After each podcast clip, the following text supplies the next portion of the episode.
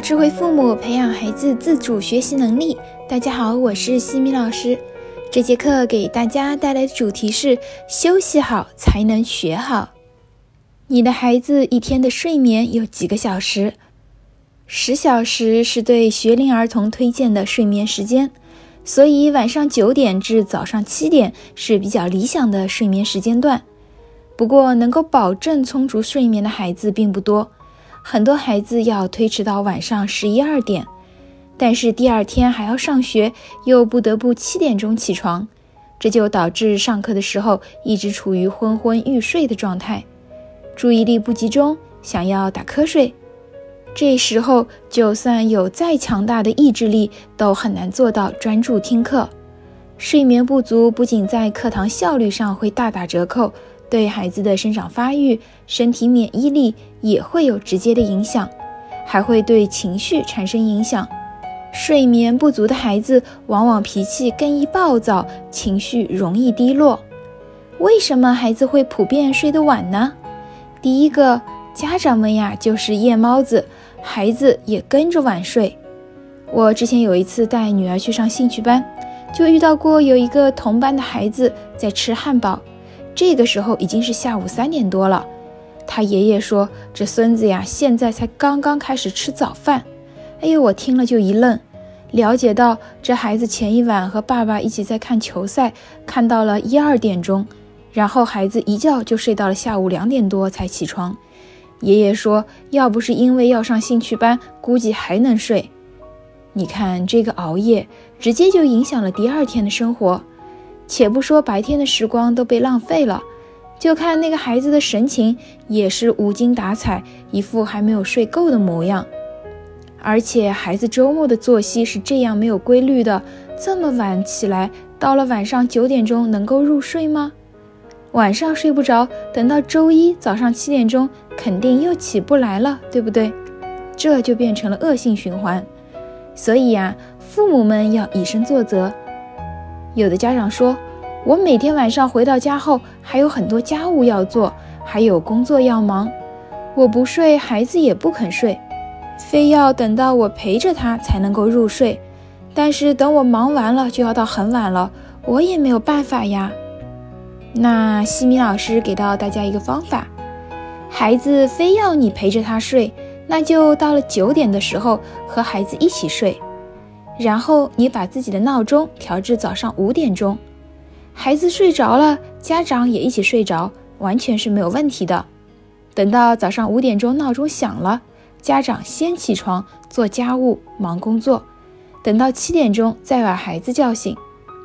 我们可以来计算一下，家长和孩子如果晚上十一点睡到七点，那么家长八个小时的睡眠是保证了。但是孩子却也只睡了八个小时，睡眠是不足的。但是如果孩子的睡眠时间是从晚上的九点到次日早上七点，一共是十个小时，家长的睡眠时间是晚上九点到第二天早晨的五点，共八个小时。那么这样的话，孩子和家长都保证了充足的睡眠。而且清晨五点是孩子深度睡眠的时候，你做家务所发出来的声音是不会影响到孩子的睡眠的。有的家长九点让孩子上床睡觉，但是由于自己在做家务会发出各种声响，这就会干扰到孩子不容易入睡。与孩子一起早点睡，次日早晨五点钟起来做家务，就可以避免这样的干扰。第二个孩子睡得晚的原因是睡前过于兴奋，比如睡前玩电子产品，它们的屏幕和明亮的画面会抑制人体褪黑素的分泌，从而让人不会感觉到困倦。加上孩子玩得过于兴奋，心情不能平静，就很难安心的入睡。我们晚上可以给孩子讲讲绘本故事，听一些轻柔舒缓的音乐，来帮助孩子更好的入睡。第三个呢，孩子白天运动的比较少，到了晚上依旧精力充沛，就不愿意早睡了。步入了小学之后，家长们都会比较注重学习，对于玩耍运动往往会比较排斥。但是玩得好才能够学得好，人的自控力是有限度的，绷得太紧反而会失控。做到张弛有度，好好玩耍，适量运动，学习才会高效。我们应当每天都给到孩子一个小时的运动时间，并不是慢跑才算运动。一些能够让孩子动起来的亲子游戏，或者球类运动，或者在弄堂里与小区的邻居小朋友们玩耍，都是具有活动量的运动。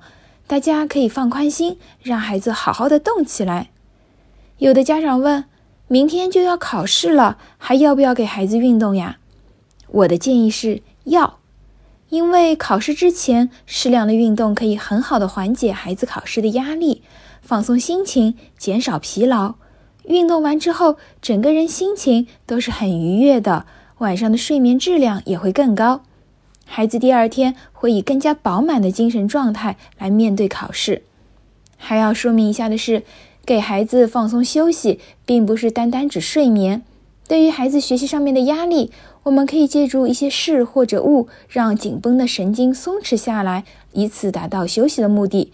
比如可以让孩子给植物浇浇水，听听音乐，画一会儿画，和妈妈聊聊趣事，还可以做一些亲子瑜伽、冥想，这些都是对于孩子身心放松非常有利的，还能够帮助孩子集中精神，提高专注力。我女儿每天吃完晚饭之后，还会去遛一个狗，散步的过程也是放松调整的过程。晚上他还会听听我的课。然后就安心舒适的进入梦乡。调整孩子的生物钟需要循序渐进。如果一个孩子一直很晚睡，一下子让他九点钟来睡，未必能够立马睡着。那么我们可以尝试先提前十五分钟，适应了之后再往前提前十五分钟，孩子就会比较容易接受。如果你家的孩子也睡得晚，那就来试一试吧。在下一期的课程中呢，我将会和大家分享玩得开心才能学得快乐。感谢各位收听。如果你喜欢西米老师的课程，欢迎在评论区给到反馈意见。在节目的最后，西米老师要给大家送福利了。关注我们的公众号“西米课堂”，后台回复“绘本”，就可以免费领取海量高清绘本故事读物。绘本故事每周都会持续更新哦，快来领取吧！感谢各位收听。我们下次见。